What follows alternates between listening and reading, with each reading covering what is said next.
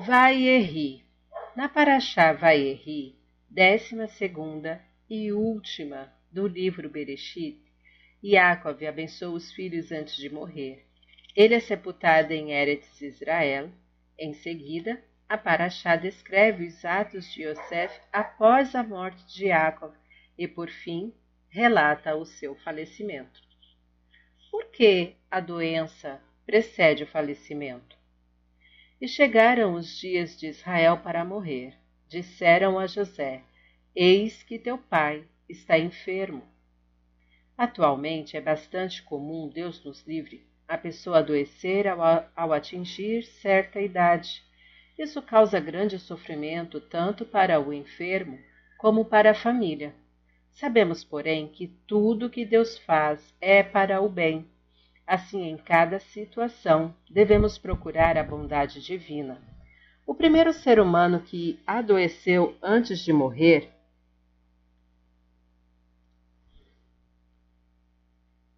foi Iacov.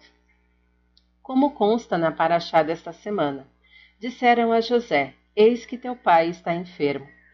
Segundo Midrash Rabá, o próprio Yaakov pediu a Deus que a morte fosse precedida pela, pela enfermidade. Yaakov exigiu a doença antes do falecimento, dizendo ao Criador, Senhor do Universo, o homem que morre sem ficar doente não pode prover aos filhos, fazendo seu testamento, etc. Contudo, se adoece por dois ou três dias antes de falecer, ele teria tempo para orientar os seus descendentes. Deus respondeu: você me pede algo excelente que terá início com você mesmo. Portanto, disseram a José: Eis que teu pai está enfermo. Aprendemos desse Midrash que a doença antes do falecimento pode ser interpretada de duas maneiras: sofrimento para a pessoa, preparação para a família. Vimos que Deus concordou com o pedido de Jacob para que a morte não pegasse os familiares de surpresa e eles pudessem aprontar-se para um momento tão difícil. Quando um chefe de família falece subitamente, Deus nos livre, o sofrimento dos parentes é enorme. Por outro lado, quando a morte ocorre após um período de doença, o abalo é menor, pois a família está preparada na medida do possível para este evento. Essa ideia nos permite enxergar o lado bom de um ato aparentemente severo Deus faz o indivíduo adoecer para aliviar a dor da família. Rogamos a Deus que prolongue nossa vida e, quando chegar a hora, tudo transcorra de forma piedosa. A bondade seja visível, não haja dor. Contudo, nem sempre é assim. Obviamente, os caminhos de Deus nos são ocultos, mas podemos ter certeza de que tudo o que Ele faz é para o bem de todos tanto do enfermo como dos parentes. Em tal circunstância, os familiares devem amenizar o sofrimento do doente, buscando médicos e meios de cura, e também alegrá-lo, como observamos na seguinte história. O Rabi Levi Yitzhak de Berdichev interessava-se pelos doentes de sua cidade e os visitava com frequência. Certa vez notou que um enfermo estava extremamente inquieto e perguntou-lhe o que o perturbava. O homem explicou: Reb, sinto que minhas horas estão contadas e logo partirei para o mundo da verdade. Estou preocupado, pois não sei qual será o meu destino quando eu chegar lá. O Reb levantou-se e disse: Eu lhe dou de presente o meu Olam Rabá, mundo vindouro, inteiro. O acordo foi selado imediatamente. O doente animou-se bastante, mas faleceu uma hora depois. Um dos discípulos mais próximos do Rebbe indagou. Se sabia que lhe restava tão pouco tempo de vida, por que o senhor fez isso? O Rabi Levi Yitzhak respondeu: Para mim é um prazer entregar a todo é um prazer entregar todo o meu Olam Rabá a fim de abrandar por um instante o padecimento de um judeu tão doente. O falecimento de Yosef nos dá força. José morreu com a idade de 110 anos e embalsamaram-no e foi posto num caixão no Egito. O primeiro livro da Torá, Sefer Bereshit, Gênesis, termina com a paraxá desta semana, cujo o último versículo relata a morte e o sepultamento de Yosef. Entre os milhares de ensinamentos que nossos sábios nos alegaram, nos legaram, constam os seguintes. Primeiro, Messayemim Betov. Sempre devemos terminar com algo positivo. Segundo, Hakol, Oler, Ahá, Arritum. Tudo caminha de acordo com o final. Nota-se que a conclusão do Gênesis parece contradizer esses dois princípios, suscitando as seguintes questões. Por que o tema que encerra o primeiro livro da Torá é justamente o falecimento e sepultamento de Yosef e não foi algo positivo? Se tudo caminha de acordo com o final, deve haver uma ligação entre o término do livro e o seu conteúdo mais amplo. Que relação pode ser estabelecida entre a morte de Yosef e o Sefer Bereshit como um todo? Para responder a essas perguntas, devemos antes esclarecer a diferença entre o primeiro e o segundo livro da Torá Bereshit, Gênesis, e Shemot, Êxodo, conforme a explicação do Talmud. O Gênesis é denominado Sefer Ayashar, o livro dos justos, pois narra os fatos da vida de nossos patriarcas que eram perfeitamente íntegros. Vemos nesse livro que os patriarcas possuíam controle absoluto de tudo que estava ao seu redor. Mesmo quando os israelitas tiveram de descer ao Egito, esse domínio foi mantido. Por exemplo, era evidente que a fartura egípcia resultava da bênção de Jacob e Yosef tornou-se vice-rei. O Êxodo, por sua vez, relata os eventos posteriores à morte dos patriarcas, concentrando-se na história de seus filhos. Descreve, descreve logo em seu início o exílio e escravidão dos israelitas, agora subjugados. Narmânides afirma que Maasei Siman Labanim, os atos dos pais, devem servir de ensinamento para os filhos. Explica-se ainda que, além de terem valor instrutivo, esses atos são uma fonte de força para seus descendentes. Portanto, o fato de os patriarcas exercerem domínio sobre os acontecimentos possibilita que seus filhos sejam igualmente capazes de controlar sua própria vida, o que inclui livrar-se completamente de qualquer forma de exílio ou situação desagradável.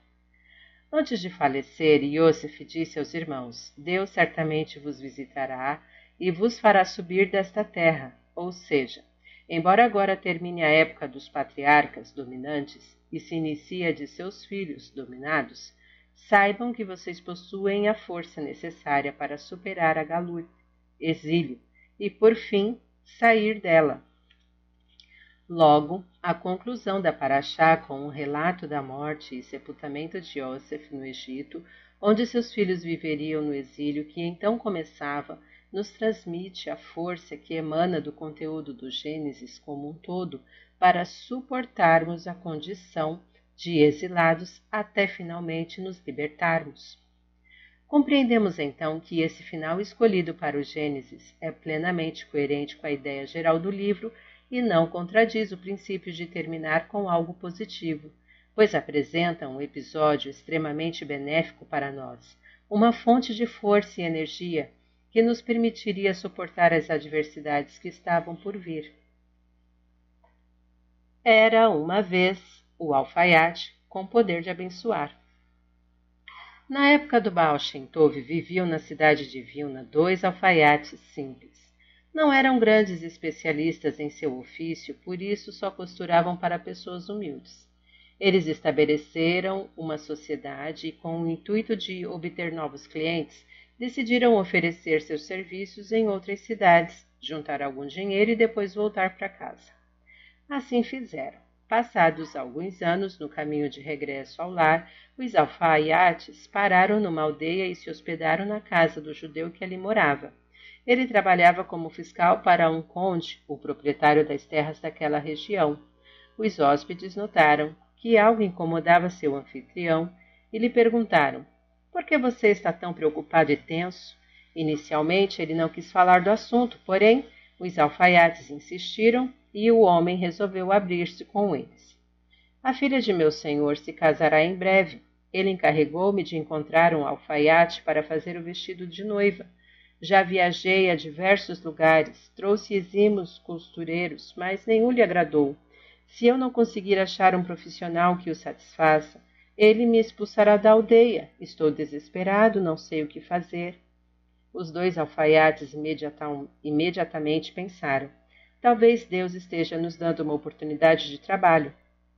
Então disseram ao homem: Somos alfaiates, avise ao conde que faremos o vestido. Com um sorriso ele respondeu: Mas eu já lhes expliquei que os profissionais mais renomados foram recusados como posso propor que vocês executem o trabalho? Os alfaiates persistiram. Justamente porque as exigências dele não parecem razoáveis. Talvez nós possamos contentá-lo. O anfitrião, convencido de que não tinha nada a perder, concordou em apresentá-los a seu senhor. O conde solicitou uma amostra do trabalho que os alfaiates logo fizeram.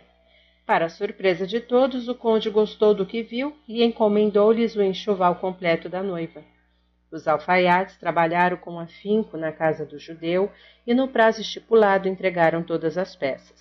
Muito agradecido, o conde remunerou-os bem pelo serviço e elogiou efusivamente o fiscal por ter encontrado profissionais tão hábeis, dizendo-lhe que poderia continuar a exercer o seu ofício na aldeia.